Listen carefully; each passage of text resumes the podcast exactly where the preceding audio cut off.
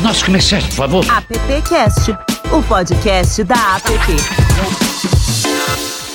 Olá, seja muito bem-vindo, muito bem-vinda, muito bem-vindo. Estamos de volta com mais uma edição do nosso AppCast. Essa aqui é a número 39.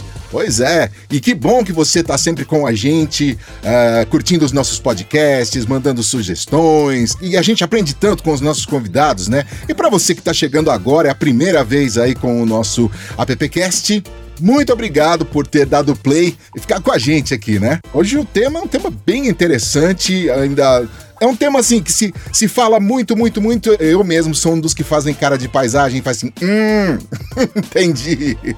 Oh, e assim como muitos setores da sociedade, a forma como fazemos propaganda se transformou nos últimos anos. Hoje é possível alcançar visibilidade através do meio digital de diversas formas, chegando a lugares onde o público mais está.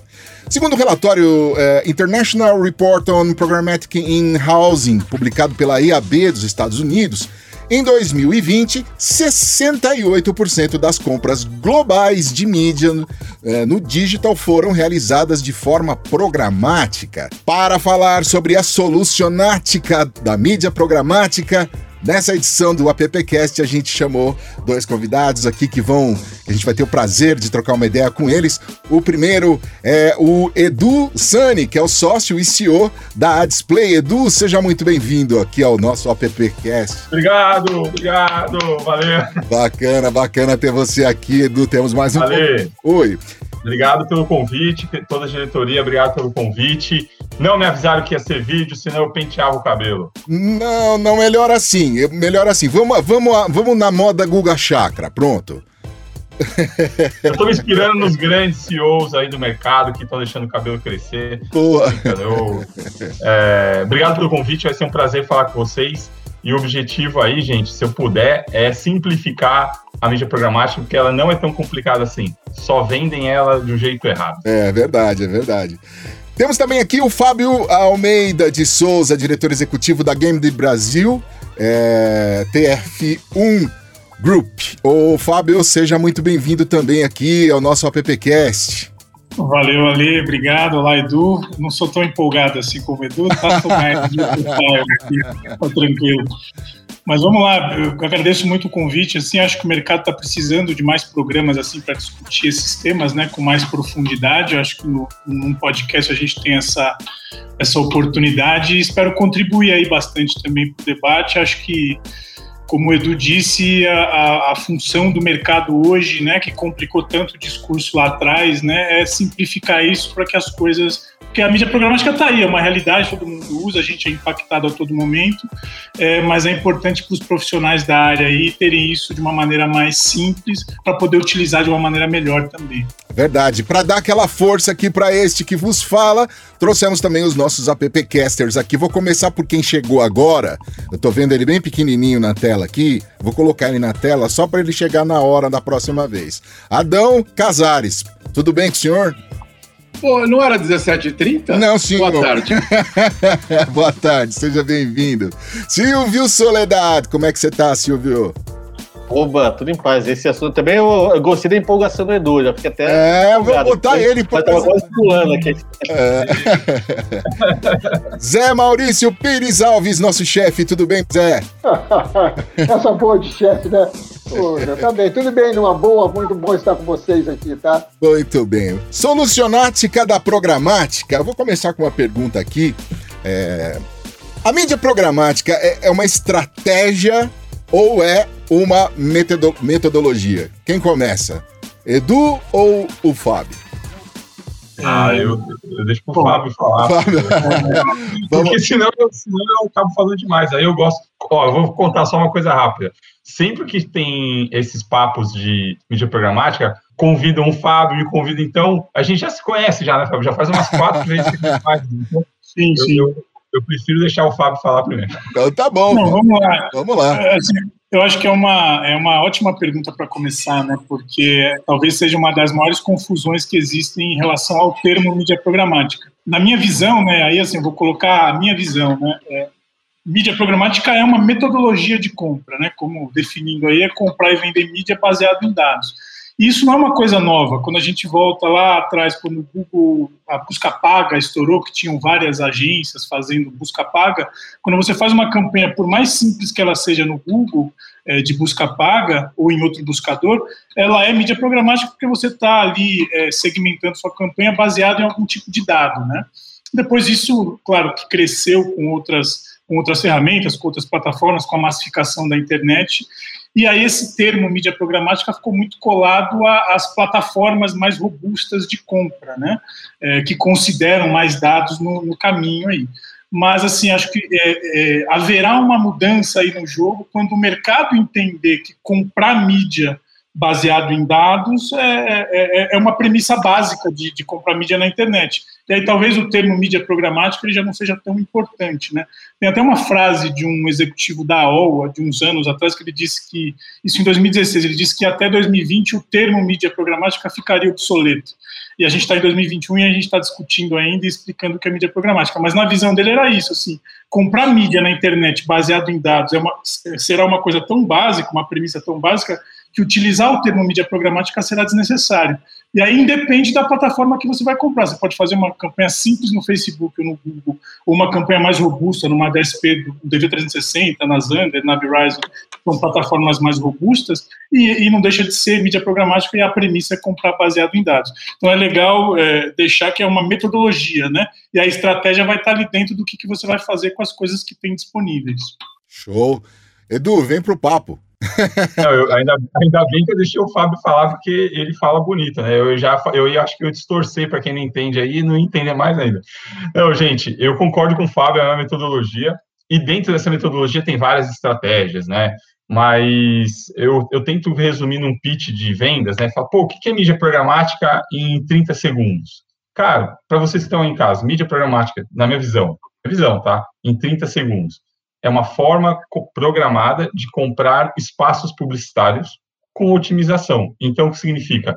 Antes eu precisava ligar para veículos para subir determinadas campanhas. Ligava no UOL, no Terra, no R7, na Google.com, precisava ligar para 100 veículos. Hoje, através de uma ferramenta, eu subo em mil sites e utilizando segmentações através de dados. Então, para mim, a mídia programática veio para facilitar a compra de mídia e para deixar mais inteligente isso torna mais assertivo para o cliente. Então, essa é a visão, mas concordo. Metodologia que embute estratégias juntos. E só fazendo um paralelo aqui, que eu acho que às vezes eu uso isso também em algumas, uh, alguns conteúdos aí que eu passo. Assim, a gente fazendo um paralelo com o nosso dia a dia, né? Assim, todo mundo aqui, quando a gente tinha a nossa vida normal, né, de ir para o escritório, né, todo dia, ir para cliente, a gente geralmente utilizava o Waze, né? Por mais que a gente soubesse o caminho de casa para o trabalho, a gente liga o Waze para saber em quanto tempo a gente vai chegar, se tem trânsito, de repente o Waze te dá uma rua nova. A gente, sem se dar conta, quem decide o nosso caminho ali é um algoritmo. E quando a gente traz para o universo de compra de mídia, é isso. É, a gente segmenta ali qual o tipo de audiência que a gente quer no ambiente na internet, e um algoritmo vai direcionar a mídia para aquilo que faz mais sentido, é, com o preço ali, né? Aí isso pode ser mais aprofundado, mas é, um, é esse paralelo, assim, é o algoritmo é, é, entrando nisso né, como, como um, um, componente importante de tomar a decisão de compra ou não de um espaço publicitário. Adão, você é um cara de mídia e a gente queria muito te ouvir e queria muito que você também fizesse uma pergunta aí para os nossos convidados. Eu até concordo com o Edu e não tem que estranhar muito a compra de mídia programática, porque até no, vamos dizer, no, no, nos outros meios, a televisão você compra o TRP, você compra um dado. No rádio você compra audiência por minuto, né? A mídia exterior você hoje compra o fluxo de pessoas que podem passar por aquele lugar. Então eu acho que já, já existe esse conceito de dado. Eu acho que existe aí uma coisa de não vi, não conheço, não quero saber. E tem que entrar, porque senão você não vai evoluir nesse mercado. Tá? Sim. A minha ah, pergunta. Oi. Eu, eu só ia complementar, eu não sei se. Desculpa te interromper, tá? Antes de você fazer essa pergunta. É que, como você falou de mídia externa, é, eu não sei se é de conhecimento tipo, de vocês, mas que hoje as telas, é, é, telas de metrô, telas de elevadores, de shoppings, todas as telas externas, que ou de padarias ou academias, todas estão conectadas com a mídia programática. Então, antes eu precisava ligar nas empresas de OH, né? Tipo, ligar, ó, só empresas de ônibus, só empresas de metrô, só empresas de academia. Hoje, como a maior parte delas estão conectadas, a gente compra também as telas exteriores por mídia programática. É, Eu vejo, então, eu concordo. Eu vejo que tem gente que tem resistência à mídia programática. Ah, não, isso eu não sei, fala com aquela área, com aquela área. Não. Tem que entender. A minha pergunta é a seguinte: essa nova lei da LGPD, a lei que chega agora, ajuda ou emperra um pouco esse tipo de compra programática? Porque antigamente, vamos dizer, era um pouco livre, né? Hoje tem eu não quero, não autorizo, não estou acesso. Isso melhora ou piora a relação de vocês? Começa aí. Pode começar, começa aí. Boa. É, muita gente perguntou isso e eu achei uma ótima pergunta. Por quê? Falar assim, cara, se agora a gente não vai poder usar dados, vai acabar a mídia programática, né? Então, assim, o grande diferencial era é, a compra de dados, utilização para segmentação. E se agora com a LGPD não, é, não tiver, como a gente vai fazer? Bom, dentro dos dados, tem duas formas de. Eu vou ser um pouco técnico só para explicar. Tem, a gente chama de first party, que são os dados do cliente. Então, o próprio cliente cria os dados dele. E isso, ah, entrei no site da. Vou falar Coca-Cola, vai, só para dar um exemplo. Coca-Cola. Se ela pede autorização para os usuários que entrarem lá, né? Olha, vocês autorizam utilizar esses dados? A gente pode trabalhar com esses dados. Então, os grandes portais, os clientes, eles já estão criando maneiras de pegar essa, ter essa autorização. Então, a gente continua trabalhando com dados first party, que são dados dos clientes, e third party também, são de empresas que auto, pegam a autorização do, dos usuários para a gente utilizar e falam, olha, a gente vai utilizar seus dados de publicidade, tem um, um boxzinho, eu já vejo muitas empresas usarem. Então, eu acredito que os dados é, diminuíram, talvez um pouco, só que ficaram mais qualificados. Então, a mídia programática aproveitou disso. A gente tem o alcance de várias telas, né? Então, que eu te falei, celular, videogames, computadores, é, telas de metrô, ônibus, tudo que está conectado à internet a gente se conecta, e agora com dados mais qualificados. Então, são pessoas que autorizaram a utilização. Então, eu não acredito que tenha mudado tanto. Talvez tenha melhorado. É, eu, eu, eu, vou por essa linha também, assim, o que, o que vai acontecer é que sempre que, que, que, acontece uma notícia dessa, né, o mercado se movimenta, parece que é o fim do mundo, mas é, eu acho que vem, acho que é até uma coisa tardia, né, porque a, a internet sempre funcionou meio que como uma terra sem lei, né, ainda é um pouco. É, e a lei, ela, ela, ela dá segurança para o usuário, né, então, é, como o, é, o poder está com a gente, né, a gente que gera os dados ali nos sites que a gente navega, e o poder está na nossa mão de, de, se a gente quer compartilhar aquilo para uma customização de conteúdo, para publicidade, seja o que for. É, eu acho que o que muda é que assim, sempre teve né, as letrinhas miúdas ali que a gente sempre aceitou sem ler. Acho que uma coisa muito boa da lei é que ela obriga né, o, o anunciante, o aplicativo, o site, a deixar muito claro, né, em letras maiores, em coisas mais simplificadas, o porquê que ele está pedindo ali a sua autorização para utilizar os dados. Então, como o Edu disse, isso qualifica mais, né? Então, na hora de você segmentar uma campanha, a gente vai ter mais dados qualificados para direcionar isso. E não tem só uma estratégia de dados, né? Você tem outras formas de, de encontrar a audiência que você precisa ali. Então, acho que isso é positivo, muito positivo para quem trabalha direito, né? Muito positivo. Ok, obrigado.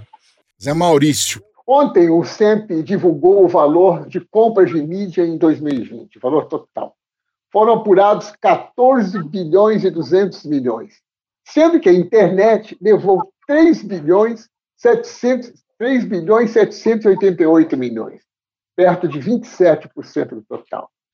Quanto vocês acham que isso pode ter sido através da mídia programática?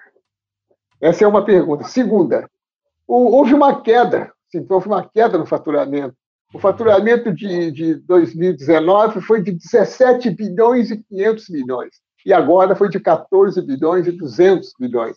Vocês sentiram muito a queda aí no, no trabalho de vocês? Como é que vai ser o futuro próximo agora? É, é, difícil, né, do a gente saber, porque assim, os números de Google e Facebook nunca são tão claros, né, do que é investido ali.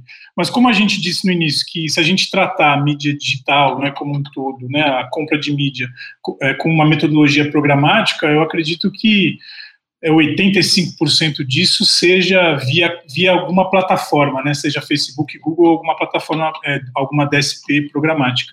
É, e aí eu acho que pouca coisa hoje está sendo transacionada direto com o veículo, né?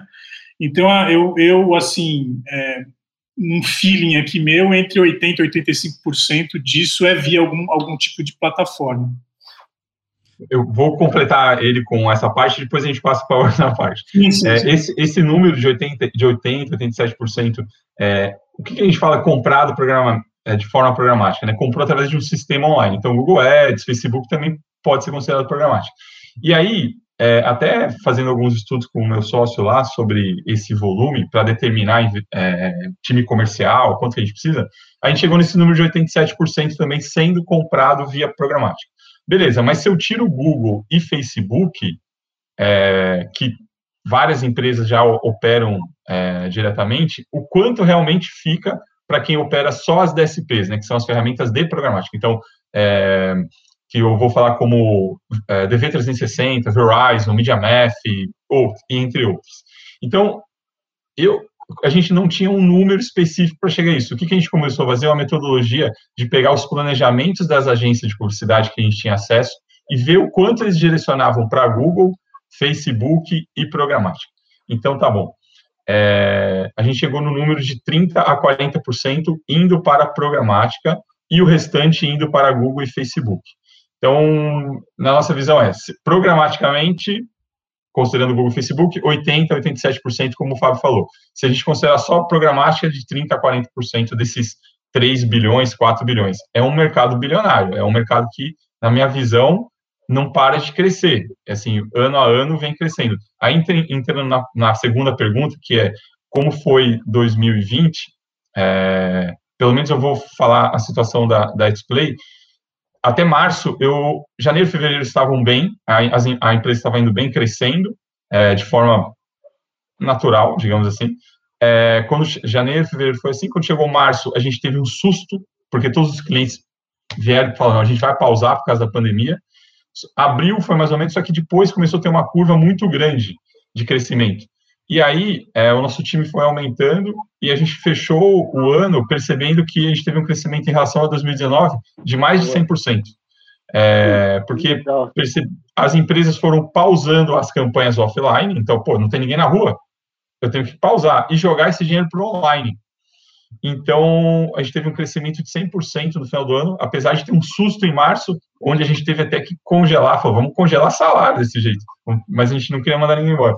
E não teve que ninguém, mandar ninguém embora, o time cresceu e a gente cresceu 100% em 2020. Foi bem bacana.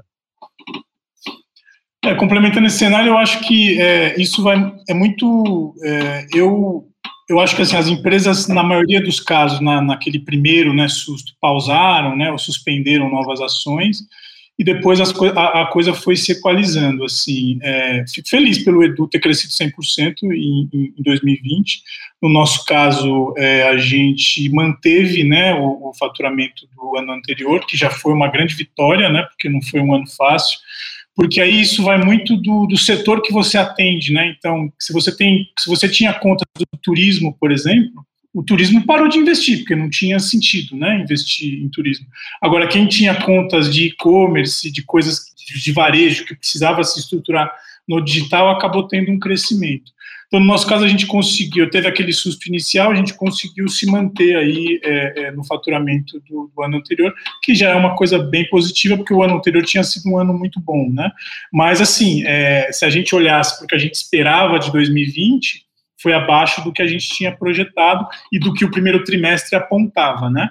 É, é, o que eu sinto ainda, assim, eu acho que existe muita oportunidade, né? As empresas estão olhando para o digital, tem que olhar, né? Virou meio que uma obrigação é, de olhar. É, mas ainda, só que o que eu sinto hoje, a gente que trabalha com plataformas e com com essas plataformas que não é, também é Google e também é Facebook, mas tem outras estratégias. Hoje eu ainda sinto que as empresas têm ainda estão é, com um pé no freio para testar novos caminhos, né? Então está é, tá todo mundo muito criterioso onde vai investir, porque você precisa investir e ter um retorno daquilo, né? Então, o que eu sinto tem muita oportunidade, mas com menos flexibilidade, talvez, para se fazer coisas novas. Você tem que ter um planejamento um pouco mais fechado para dar um resultado que a empresa já tem, né? Ou, ou, ou tinha, né? Mas, mas acho que assim a gente está num, num, entre estar tá num, num, num, segmento de out of home, né? De vender é, é, é, outdoor, né? É melhor hoje estar tá num, num, ambiente de internet que acho que a, a tendência de crescimento, de estabilização é maior. Né? Bacana nosso papo aqui. Esse é o AppCast número 39. Eu vou fazer uma pausa de um minuto. Tem um recado importante aqui da App. E Silvio Soledade, já prepare a sua pergunta, que você é o próximo, hein? Tá bom? Em um minuto a gente está de volta. Vamos lá. A partir de uma ideia, muitas coisas acontecem. No mercado publicitário, isso é matéria-prima. Profissionais manuseiam ideias toda hora. Seja uma peça publicitária, um conceito, desenvolvimento de um programa para televisão rádio, digital, etc. Porém, essa ideia pode ser compartilhada, utilizada por outra pessoa sem o seu conhecimento, às vezes de forma imediata ou até no decorrer do tempo. Proteja sua ideia com a entidade depositária APP. Entidade depositária APP a proteção da sua ideia. É isso aí, é isso aí. Estamos de volta aqui com o nosso AppCast. Hoje a gente está trocando uma ideia com o Edu Sani, que é o sócio e CEO da Display, e o Fábio Almeida de Souza, diretor executivo da Game Brasil, TF1 Group. E como eu pedi para que Silvio Soledade preparasse sua pergunta, Eilo na tela. e Eilo no seu ouvido aí também. Bom. O, foi essa chamadinha aí do, de um minuto veio aquela com a minha pergunta, né? A gente já fez várias episódios aqui do, do pod do AppCast e falamos sempre sobre criatividade, sobre dados, enfim, sobre mídia, mas houve um consenso de que nossa indústria tem como matéria essencial e primordial a criatividade. E aí eu queria perguntar para o Edu e para o Fábio a questão de dados e criatividade. Como a gente conciliar essas duas vertentes para que as campanhas de resultado mesmo na mídia programática? Ô, Silvio, eu acho muito legal essa, essa pergunta, porque muita gente imagina que a ferramenta, né, as ferramentas de programática fazem tudo. Fala assim, ó, é só você colocar lá os banners e colocar o seu target e ela faz tudo.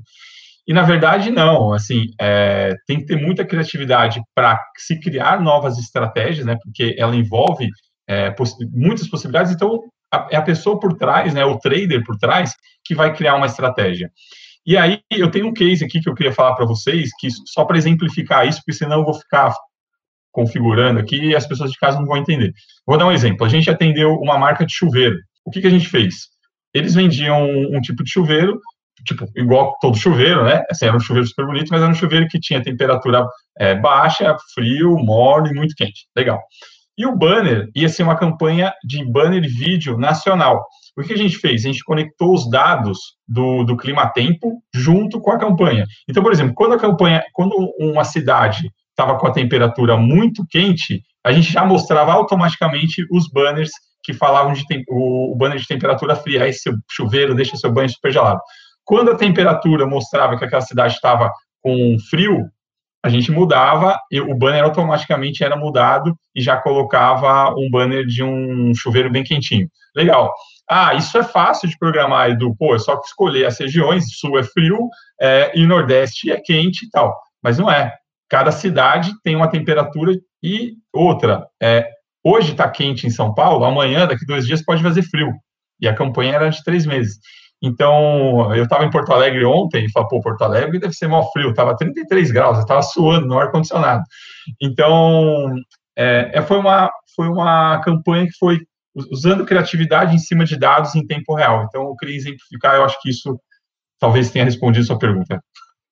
É, eu acho que isso, é, eu acho que esse entendimento também de juntar, né, isso muda todo o jogo também na hora que as marcas, as agências começarem a colocar na mesma mesa ali o, o cara que opera a, a, mídia programática, né, a plataforma, a pessoa que planeja com, com o cara que vai pensar a campanha porque hoje a, a, gente vive no mercado de publicidade, né? Assim, é, é, é, um mercado que tem muita vaidade, né? Vaidade criativa, inclusive, né? De, de às vezes você tem uma empresa que é mais familiar e, e aprova um, um, um, uma campanha baseado no gosto do dono, né? e não baseado, talvez, numa coisa mais efetiva de mercado, é, é, pautado em dados e tudo. Então, assim, quando a gente fala de que mídia programática é uma metodologia, é você tomar todas as suas decisões baseado em dados. E isso passa pela criação da campanha também. Então, quando se pensa uma campanha para a internet, você tem que entender qual que é o comportamento desse usuário na internet. Então, hoje, uma, uma, um adolescente de 16, 17 anos, ele não tem paciência de ver um vídeo de um minuto. Então, se você vai planejar uma campanha para esse público, você tem que fazer um vídeo mais rápido. Hoje tem o TikTok como uma tendência ali. Então, como é que é feito o vídeo no TikTok? É música alta, é, passo de dança, né? Então, se você vai pensar uma campanha para esse canal, você tem que pensar é, é, como, é, como, como as pessoas se comportam naquele ambiente. Então isso também muda, e, e assim, como o, o, o Edu falou, é, você tem ferramentas também que te ajudam nisso, que é você conectar ali a, a é, você tem banners, é, se você tem uma campanha nacional, você pode puxar uma foto é, do Rio de Janeiro é, e uma foto de Salvador, de, de acordo onde a pessoa está sendo impactada. Você pode mudar o idioma de acordo com o browser, o idioma do browser da pessoa. Então, assim, tem diversas possibilidades assim de se fazer isso e que muitas vezes o criativo da agência ele não sabe que tem essas possibilidades. Então, se ele sentar à mesa e entender quais são as possibilidades que a plataforma traz, isso muda muito o jogo de você planejar uma campanha e utilizar a tecnologia a favor disso. Porque assim, aí, o, assim, o Brasil é muito né, premiado pela criatividade, né? E eh, se a gente conseguir juntar isso com o que a tecnologia é, promove, é, é fantástico. Né? Então, isso, isso, é uma coisa que muda o jogo, juntar tudo, né? a criatividade com o que a, com o que a tecnologia pode oferecer. Gente, eu tenho uma, eu tenho uma pergunta aqui, me, me, me perdoem se, se a gente já abordou isso, mas como é que a, a, o veículo é remunerado no caso da mídia programática? Bom, Fala, Fábio, você primeiro, por favor. Não, tem uma conta, é, é, assim, geralmente o veículo está conectado a, a, alguma plataforma de monetização ali. O Google é a mais tradicional. É, tem uma conta do Google Ads, né, que quem tá, o, o veículo está conectado ali, a cada um dólar investido, ele recebe 69% da, daquele um dólar investido. Isso quando ele está conectado diretamente no Google Ads. Quando você tem isso, né, o que é o que é efetivamente investido na plataforma, um dólar, é, 69% a remuneração desse veículo. É, tem, existem outros modelos também, né? É, se você colocar outros intermediários aí, né, de cada um dólar que sai do anunciante, pode ser que seja que chegue aí 40% no veículo final, porque tem as camadas de serviço. Mas assim, o, o mais tradicional, que é o Google Ads, tem essa conta que eles mesmo é, é, é falam que chega a 69% no, no, no, no, no publisher, né, no veículo. Uhum. Edu, quer comentar? Eu quero, é porque eu tenho, eu tenho é, essa um outro número, eu não sei, aí, putz, aí vai ficar, tipo, não, onde a gente deu essas fontes, né? Não, isso é, isso é um dado, isso é um dado do Google Ads, tá? É, é, tá Depois eu tá. posso compartilhar, é uma, a fonte é do Google, assim, de cada um dólar investido, tem lá o custo de plataforma, o custo do, do tax fee do Google, e 69% tá chega no, no, no, no, no veículo. Mas isso, assim, daquela maneira mais simples. Sim, Se a gente coloca uma trading desk no meio, outro, outros, outras coisas, aí o, o valor que chega no veículo é menor, né? Perfeito. É aí que eu ia chegar, porque assim, quando a gente está falando de uma ponta, é que eu estou ao contrário, né? Mas numa ponta tem o anunciante, aí depois tem agência de publicidade, trade desk, DSP, exchange, SSP e o veículo, normalmente chega a 25% desse valor para o veículo. Então, de um dólar vai chegar a 25 centavos. Beleza. Aí o, muitos alunos, até clientes perguntam, pô, Edu, mas se eu fechar eu, cliente direto com o veículo, chega 100% da minha verba lá. Eu falei, tá bom, chega sem, sem usar a tecnologia toda desse ecossistema e você vai imprimir para mil pessoas, pode ser que uma pessoa seja seu target. Quando você usa mídia programática, vai chegar 25% da verba lá. Só que 25% vai ser seu target. Você vai impactar 25%, vai, esses 25% da grana vai ser 100% seu target. O que, que você prefere? Então, é melhor você usar esse ecossistema inteiro, passar pela agência de publicidade, pela Trend Desk, pelo WhatsApp Server, são, são nove nesse ecossistema, né, empresas de serviço. Mas é, chega menos verba, porém, no veículo, mas chega com mais assertividade. É, então, esse, é, é, complementei. Não, não, eu só ia falar isso. É que 60, esse 69% é quando o veículo Google, né? Agora Não, a gente é, esse é um, tema, é um tema polêmico, a gente pode ficar falando disso a noite inteira. É, e é claro, assim, né? É, o, a gente acaba, às vezes, advogando em causa própria, né? É, é, é, claro, o dinheiro que sai do anunciante tem várias camadas até, até chegar no, no veículo. E aí você, aí você tem que discutir a efetividade disso, né? A, o, que cada, o que cada serviço que está no meio agrega de valor. Mas, assim, o dinheiro investido na plataforma, que pode sair 10 reais do anunciante aí tem, fica o FII da agência, o FII de serviço, e cinco reais a gente vai investir na plataforma. Hum. Desses cinco reais na plataforma, o que chega, o corte que chega é, no, no, veículo está nessa média aí de 69%, 65%. Aí a gente pode discutir as outras camadas, que aí é serviço, aí é uma outra coisa. Porque também se você tiver uma equipe para gerenciar, aí você tem salário, né? Você coloca hora homem, tem um monte de coisa no meio disso, né? Então, assim, é, é, é uma discussão mais profunda aí no caso. Não, tá, mas tá certo, concordo. Eu fiz a pergunta da discórdia. é, Silvio, Casares, Zé, alguém tem alguma pergunta para fazer? Adão Casares. Aonde é vocês buscam a mão de obra de vocês hoje, já que esse mundo está tão moderno? É publicidade mesmo ou é aquela história que agora tem que ter engenheiro, arquiteto, químico, físico, matemático? Hum. Você busca quem quando você busca a sua área comercial? Comercial ou operacional, Adão? Os dois, até por curiosidade mesmo. Era comercial, mas já que você deu a chance. tá. Quando, quando, é comercial, eu olho o LinkedIn do, da, da, empresa do Fábio, vejo lá o pessoal e tento, tento roubar. tô brincando, tô brincando. Não, mas eu vou te falar que isso acontece toda semana, porque tem poucas trend desks no mercado e, e os executivos, tanto da empresa como do Fábio, provavelmente recebem propostas das outras o tempo inteiro. É, assim, eu, eu, eles me falam, pô, recebi proposta de tal, recebi proposta de tal. Eu falei, bom, você que sabe, né? Mas esse é um caminho que acontece, e outro caminho é trazer os executivos de mídia, dos veículos mesmo, e ensinar eles a vender programática. Para mim, esse tem funcionado, porque não, não tem gente pronta no mercado, na, no caso dos executivos. Não sei, Fábio, como que é para você aí? Não, é, eu acho que o que ele, o Casares perguntou mais no sentido de perfil, né, do, do, do profissional, é. o, que, o que se busca de perfil, né?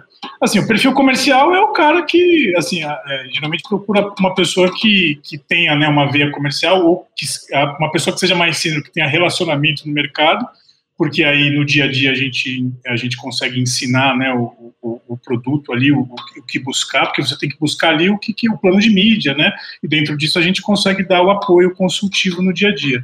É, então, assim, o comercial, assim, a, a, uma pessoa que, que tem bom relacionamento, que tem uma veia comercial e que, que, tenha, que tenha essa disposição, o restante, né, tecnicamente, dá para ajustar no dia a dia. Acho que o profissional mais difícil é o operacional, porque não tem, é, tem pouca gente pronta, né? quem tem custa muito alto ou já tem empresa, né? Assim, os, os, principais profissionais desse mercado de adtech ou fundaram uma empresa ou já estão num cargo bem, bem, bem remunerado, que é difícil você trazer alguém pronto, pronto.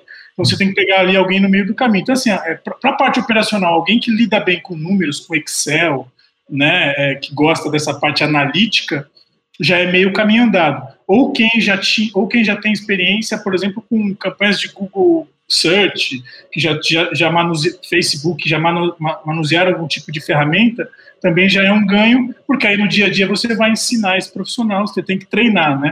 Então, assim, a maneira é você pegar alguém que tenha, é, que tenha habilidades ali de Excel, PowerPoint avançadas, né?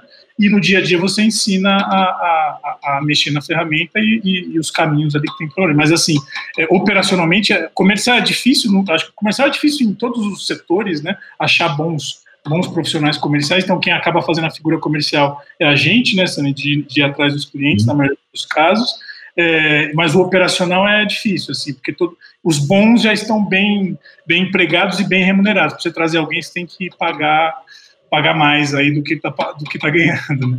É. E aí, Adão, só para complementar, o Fábio, eu concordo com ele, é o mesmo caminho que a gente faz, é pegar pessoas que tenha uma aptidão já com números e operar algum tipo de ferramenta de mídia. Se o cara opera Facebook e Google, eu já trago ele falando que programática a gente vai te ensinar. Você vai ter um tempo de aprendizado, mas vai aprender. mas eu tive tanto problema com isso que a gente montou um, uma unidade de negócio só para de educação, chamada Display Educação. Por quê? Eu comecei, a gente começou a gravar os cursos para as pessoas, pra, a gente gravou os cursos para ensinar os, os, novos, os novos funcionários. Aí, de repente, quando o curso estava bem legal, a gente resolveu vender. Falou, pô, vamos vender para o mercado para treinar mais gente. E quem sabe a gente não traga essas pessoas para cá. Hoje a gente tem cinco vagas na display e eu não consigo preencher. Que bacana. Aí, Zé Maurício, temos uma chance. Não, não, eu aqui. Eu tô, tô a, a gente entende de Facebook. Fazer um estágio, fazer um estágio lá, Zé. É, Zé, a gente entende de Facebook. Há uma mistificação do comercial. Né?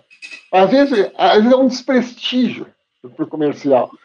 Pô, o cara vai ser, não deu para nada, vai ser corretor. Pô, aí, né?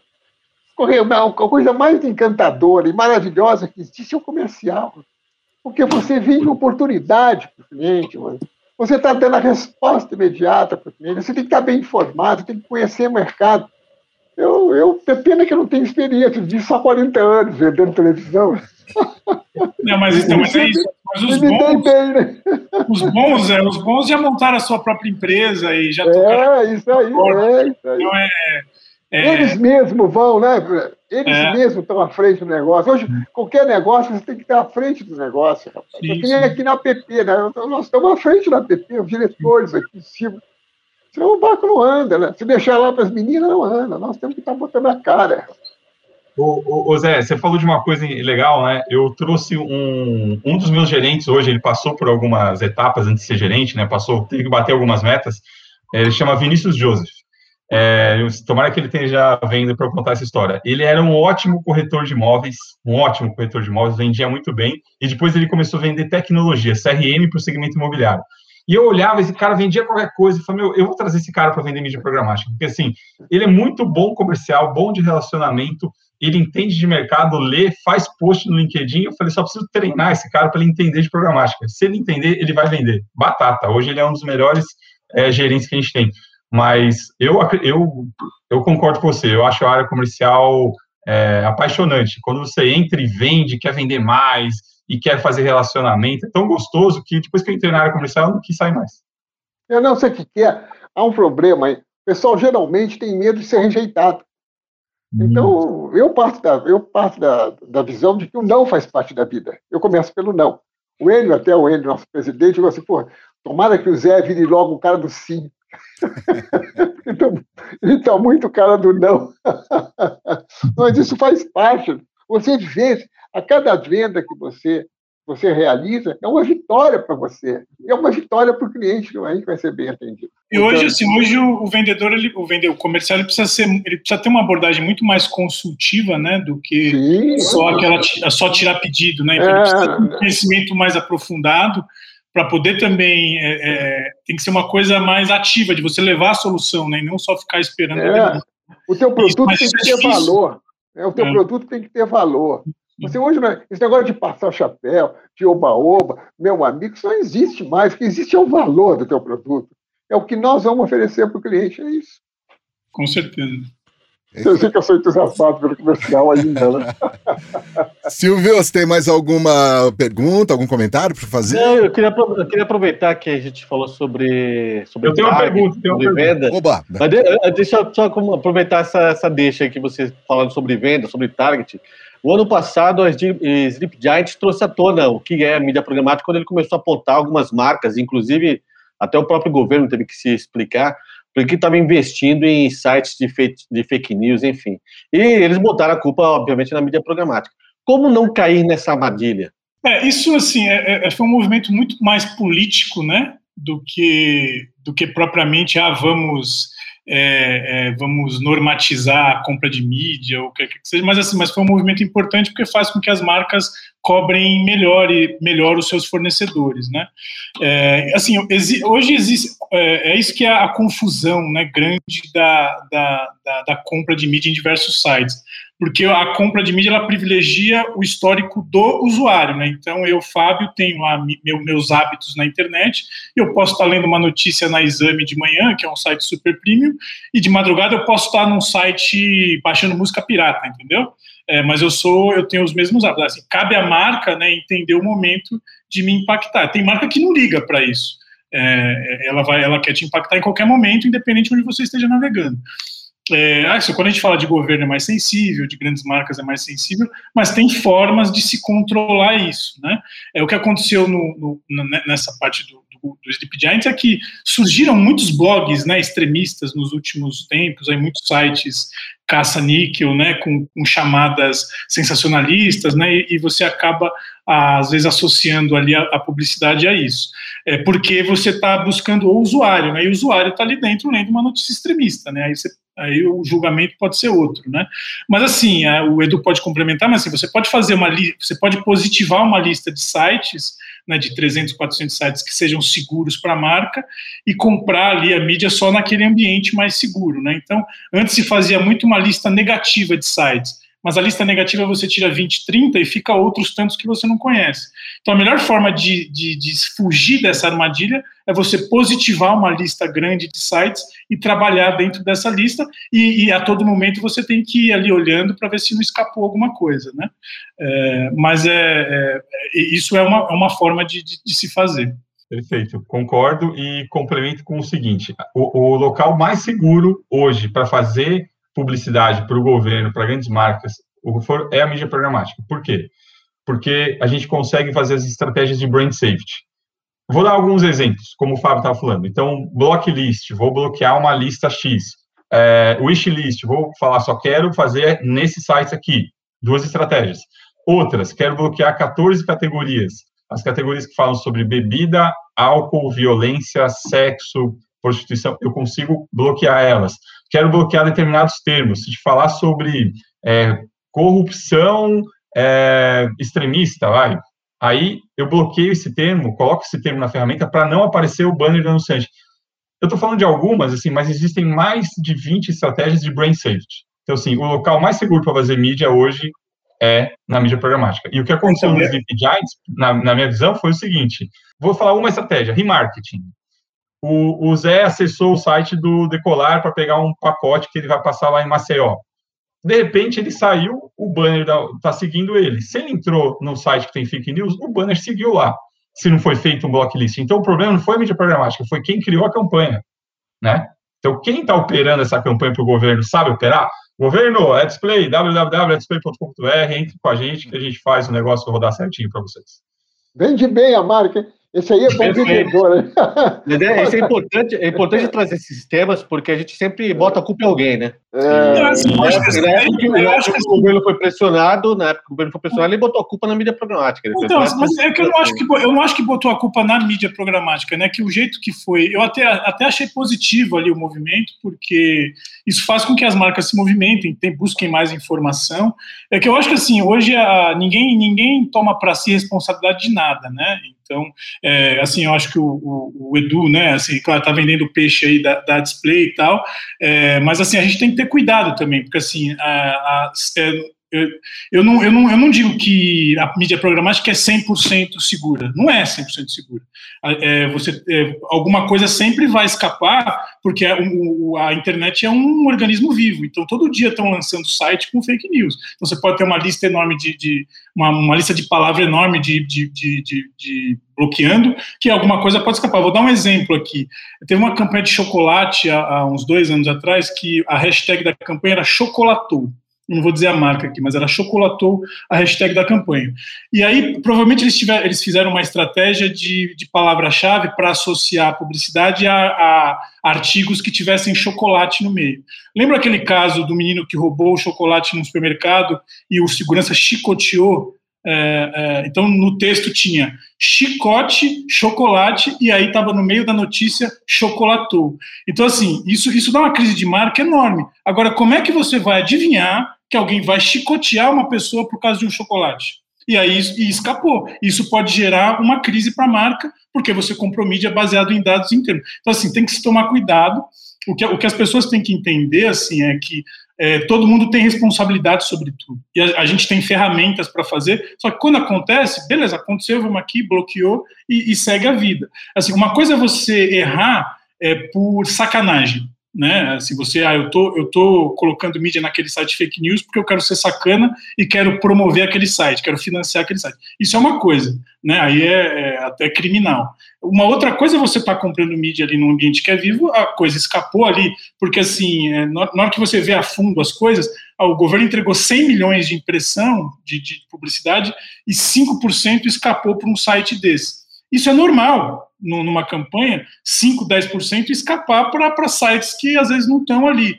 Então, assim, é muito, é, é, eu acho que assim, falta muito entendimento, né? Educação como um todo, é, e acho que isso é uma batalha diária nossa aí que está nisso, de, de, de, levar mais informação, é, porque assim, eu, eu, eu é, tenho que tomar cuidado quando se diz, não, isso é 100% seguro, porque não é, né? Porque aí quando você vende. eu não falei 100% seguro, eu falei que é a mais segura. Então, mas também, também não sei se é mais segura, né? Eu também não ponho minha mão no fogo. Ah, eu sei. Existem ferramentas que você pode controlar isso, mas a gente tem que tomar cuidado, assim, para porque quando acontece a coisa, ah, tá vendo? Você falou que era assim, não é? Então, calma, né? Tem coisas que, que acontecem fora do, do, do contexto, né? Mas aí também, assim, é uma polêmica grande aí que a gente pode ficar conversando. Mas eu, eu vou, já que a gente está polemizando, vou falar. Então, ó, por exemplo, quando você põe uma matéria num jornal, numa revista, você, você colocou o banner, você não sabe qual é a matéria que vai sair na frente. Pode correr um risco. Na TV se faz um merchan, um comercial, você não sabe o que, que eles vão falar.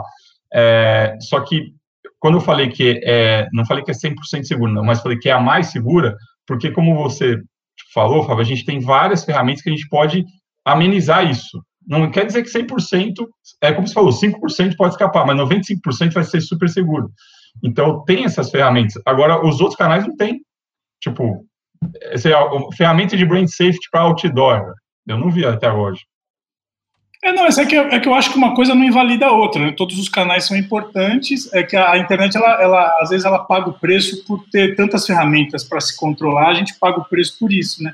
A, a, internet pode dar todas as informações, né? Ao mesmo tempo pode não dar nada se você não, segmentar a campanha corretamente, né? Então, assim, um canal, ele complementa o outro, e, a, e eu atribuo essa, esse movimento dos Sleep Giants, ele é importante, mas ele é muito, muito mais um movimento político do que um movimento em prol da publicidade, entendeu? Então, assim, a minha uhum. crítica a esse movimento é esse, assim, é um movimento muito mais político é, do que em prol da publicidade, porque, assim, em prol da publicidade tem as, tem as associações que estão sempre fazendo movimentos de brand safety, de, de coisas, é, que são coisas mais direcionadas educativas, e não só você colocar o dedo da marca e dizer para a marca que ela está financiando um site de, de fake news, aí você está criando uma outra fake news em cima, né? Meninos, que papo bacana, hein? Gostei, tô gostando, adorando esse papo, mas ó, o tempo já tá conspirando contra nós aqui, o algoritmo já tá mandando a gente terminar. Obrigado muito pelo papo, Edu Sani, valeu, viu, pela tua participação.